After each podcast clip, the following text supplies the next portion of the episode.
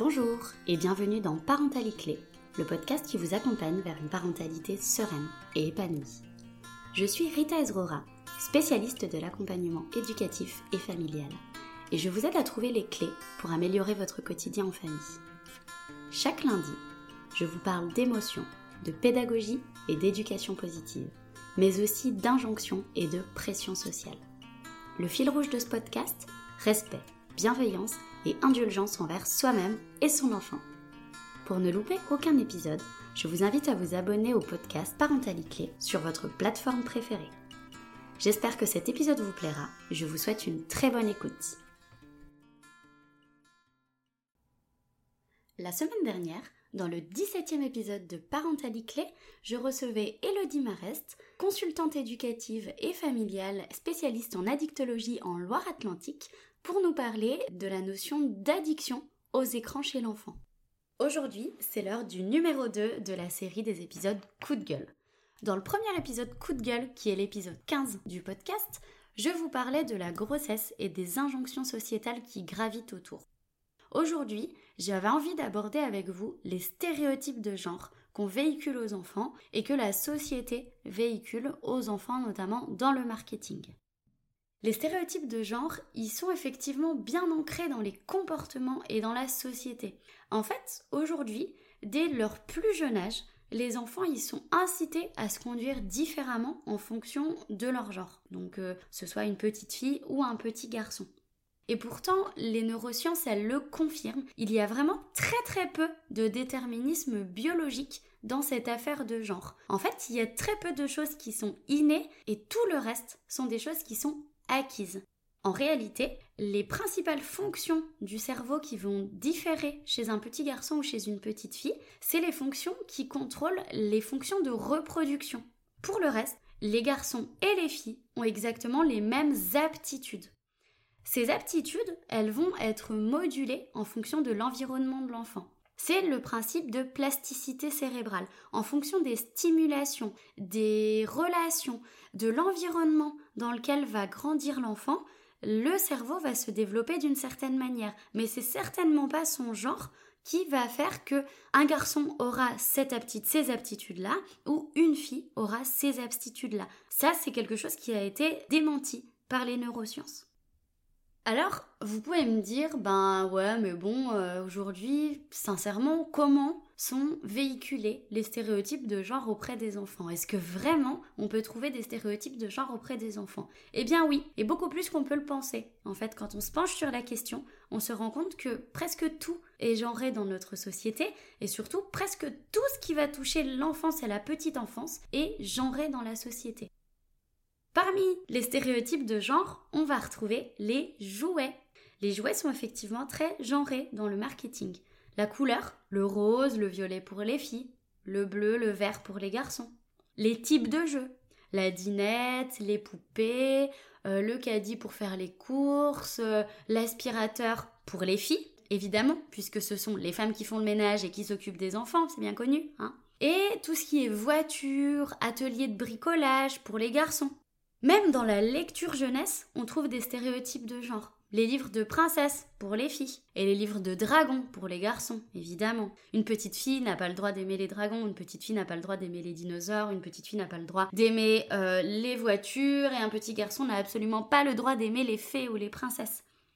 En parlant de fées, on trouve aussi des stéréotypes dans tout ce qui est déguisement. On va avoir des déguisements de fées, pour les filles, des déguisements de princesses pour les filles, et puis pour les garçons, on va plutôt avoir des déguisements de super-héros ou des déguisements de policiers.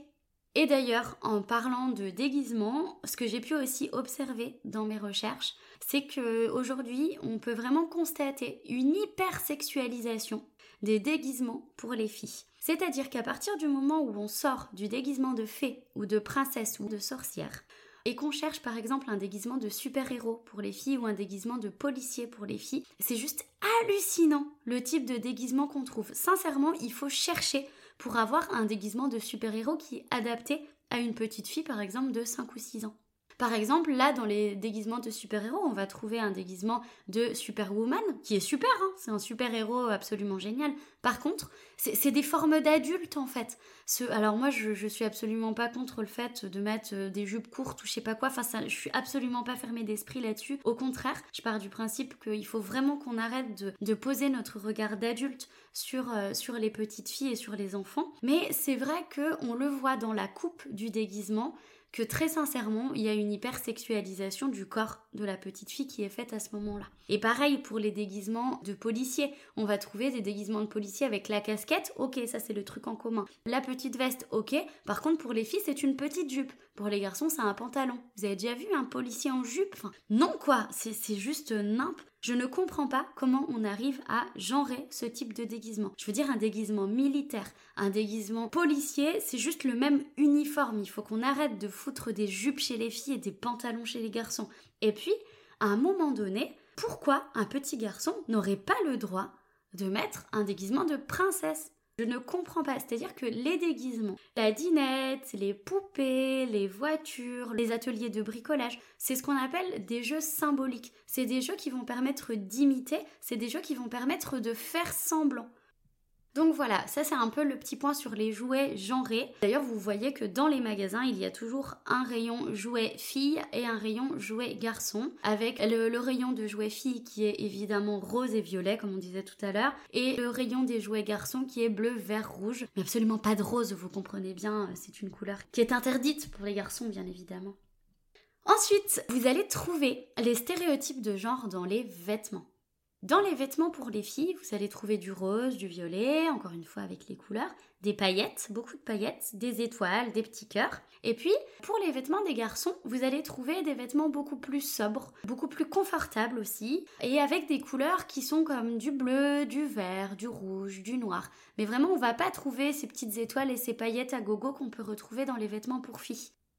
On va retrouver aussi toutes ces magnifiques phrases sur les t-shirts par exemple. Donc pour les petites filles, je suis belle comme ma maman. Parce qu'évidemment, ce qu'on demande à une petite fille, c'est d'être belle et rien d'autre. Je suis attachante comme ma mère. Alors celui-là, je pense que ça fait partie des pires pour moi. Qu'est-ce que j'ai pu voir aussi? Bah, Du côté des garçons, je suis un champion. C'est super de motiver les garçons à être des champions. Mais moi, ce que je comprends pas, c'est qu'on trouve pas des je suis une championne chez les filles. Et je suis fort comme papa. Parce qu'évidemment, on ne peut pas être fort comme maman et que de toute façon, ce qu'on demande à un petit garçon, c'est d'être fort. Vous trouverez très rarement, en tout cas moi j'en ai jamais vu, deux t-shirts pour les garçons qui diraient euh, je suis un super garçon sensible. Ou pour une petite fille, je suis une super débrouillarde.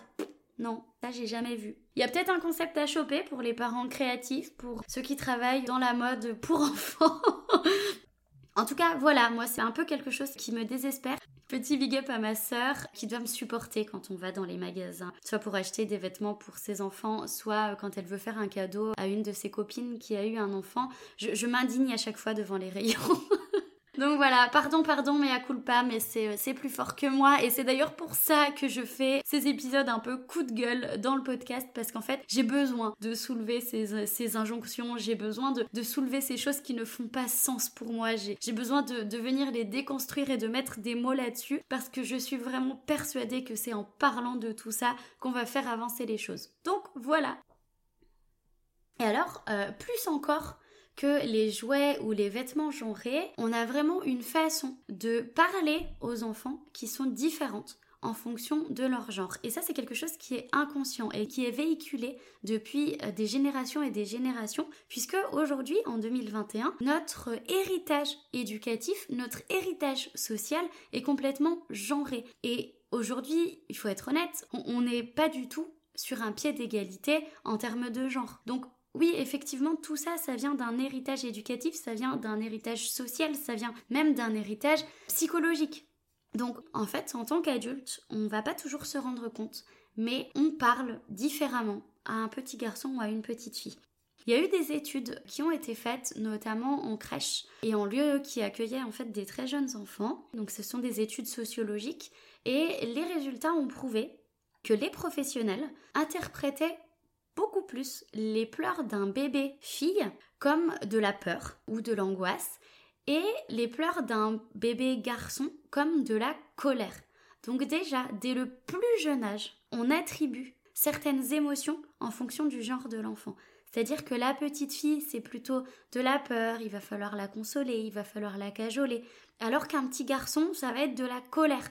Et du coup, il n'est pas content, il s'exprime, et il tape du poing sur la table. Et, c'est totalement inconscient, mais on ne se rend absolument pas compte que du coup, on va véhiculer ces stéréotypes de genre et on va finalement bah, déboucher sur une éducation qui va être différente en fonction du genre. Et puis, dans notre façon de parler aux enfants, on a tous déjà entendu des phrases comme les garçons ça pleure pas ou alors oh bah c'est bien une petite fille, c'est une chouineuse. Encore une fois, on va s'adresser de manière différente à un petit garçon ou à une petite fille. Et donc, comme je disais, notre façon de parler, notre façon de nous exprimer, notre façon d'interpréter va être différente en fonction de si on s'adresse à un petit garçon ou à une petite fille. Et ça va déboucher sur une éducation qui peut être complètement différente en fonction du genre. On a observé que par exemple, l'accueil des émotions était parfois très différent en fonction de si on était avec une fille ou un garçon. On a tendance à minimiser les émotions d'un garçon en disant Allez, t'es fort, tu vas pas pleurer, un garçon ça pleure pas, t'es un champion, etc. Alors qu'une petite fille, on va avoir tendance à la cajoler, à lui dire Ah ouais, t'as un gros chagrin, ou alors Ah ouais, là t'as eu super peur. Et on va vraiment être dans la douceur, on va vraiment être dans la contenance, dans la protection avec une petite fille, alors que le garçon, on va avoir tendance à le booster un petit peu quoi. Alors, j'utilise le terme on parce que c'est très sociétal et très général. Je sais très bien qu'il y a beaucoup d'entre vous qui ne fonctionnent pas comme ça. Aujourd'hui, ce que je dénonce, c'est un système, c'est pas votre éducation en individuel. Par exemple, moi, en tant que professionnel de l'éducation, en tant que travailleur social, en tant que professionnel de la petite enfance, j'attache un point d'honneur à faire attention à ce genre de choses. Et je sais très bien qu'il y a énormément de parents qui ne modifient pas leur éducation en fonction du genre de leur enfant. Aujourd'hui, ce que je viens vraiment dénoncer, c'est cette notion de stéréotypie, mais qui se trouve au niveau du système en fait. Donc voilà, revenons un petit peu à ce point sur l'éducation. Effectivement, on est dans une société aujourd'hui qui attend que les petites filles, elles soient sages, elles soient obéissantes, elles soient belles, elles soient soignées, elles soient polies, qu'elles ne bougent pas trop, etc. Alors que la société va plutôt attendre des garçons qui soient forts, qui soient sportifs, qui soient compétitifs, qui bougent, qui aient beaucoup de vitalité, qui soient bagarreurs. Et aussi, sur les relations sociales entre les enfants, on va beaucoup plus facilement rire et accepter qu'un enfant ait ce qu'on appelle une amoureuse alors qu'on aura tendance à se méfier et à vraiment vouloir protéger une petite fille qui a un amoureux. Donc encore une fois, tout ça, ce sont des stéréotypes qui sont véhiculés au sein de notre société et qui sont transmis de façon systémique et sociétale, de façon consciente ou non aux enfants. Si vous, vous vous sentez pas du tout concerné par ce que je suis en train de dire, tant mieux. Tant mieux, tant mieux, tant mieux, ça veut dire que vous y faites attention, ça veut dire que vous avez déjà déconstruit un certain nombre de choses, ou alors peut-être que cet épisode coup de gueule va vous permettre de soulever certains stéréotypes que vous véhiculez sans même vous en rendre compte. Et là aussi, tant mieux, parce qu'on est là pour travailler ensemble sur nous, on est là pour évoluer ensemble, on est là pour déconstruire ensemble des choses qui nous ont été transmises, qui nous ont été véhiculées sans même qu'on puisse s'en rendre compte. Alors voilà, j'aimerais vraiment terminer cet épisode bah, sur mon coup de gueule finalement. et oui, il n'était pas encore terminé. Et il est vraiment dirigé envers toutes ces personnes qui véhiculent les stéréotypes de genre, envers toutes ces sociétés qui véhiculent euh, au niveau marketing ces stéréotypes de genre. Sincèrement, j'aimerais vous questionner de quoi vous avez peur si votre petit garçon y joue à la poupée? Vous avez peur qu'il devienne un bon père de famille, par exemple, en imitant des gestes doux, des gestes contenants, des gestes enveloppants avec une poupée? De quoi vous avez peur si votre fille, elle joue à l'établi de bricolage? Qu'elle devienne une femme autonome qui sait se débrouiller et faire des travaux toute seule? Aujourd'hui, vraiment, ce que j'aimerais profondément, c'est qu'on puisse laisser les enfants être, être des enfants, sans leur imposer nos croyances limitantes, sans leur imposer nos peurs plus ou moins conscientes, sans leur imposer notre héritage de normes sociétales qui parfois n'ont pas de sens. Je voudrais qu'on puisse les préserver justement de ces normes sociétales qui, qui nous ont parfois empêchés d'être nous-mêmes, qui nous ont parfois empêchés de réaliser nos projets, qui nous ont parfois empêchés de nous réaliser en tant que personne à part entière, parce qu'on se mettait nos propres de par ses croyances et de par ses normes. Aujourd'hui, j'ai vraiment envie qu'on laisse les enfants être eux-mêmes, qu'on les laisse explorer en fonction de leurs besoins, en fonction de leur envie, qu'on arrête de leur bourrer le crâne avec ces vieux stéréotypes qui n'ont aucun sens dans leur développement, qu'on les laisse juste être des enfants. Et voilà, c'est terminé pour aujourd'hui. J'espère que ce deuxième épisode coup de gueule vous a plu et je vous retrouve la semaine prochaine pour le 19e épisode de Parentalité. Cette fois, je vous parlerai de développement personnel et je vous partagerai 5 astuces pour renforcer l'estime de soi quand on est parent. À très bientôt! N'hésitez pas à soutenir le podcast en mettant une note et un commentaire sur votre plateforme préférée. Vous pouvez également le partager un maximum autour de vous. Si vous souhaitez en savoir un petit peu plus sur moi, je vous invite à consulter mon site web lion-accompagnementfamille.fr.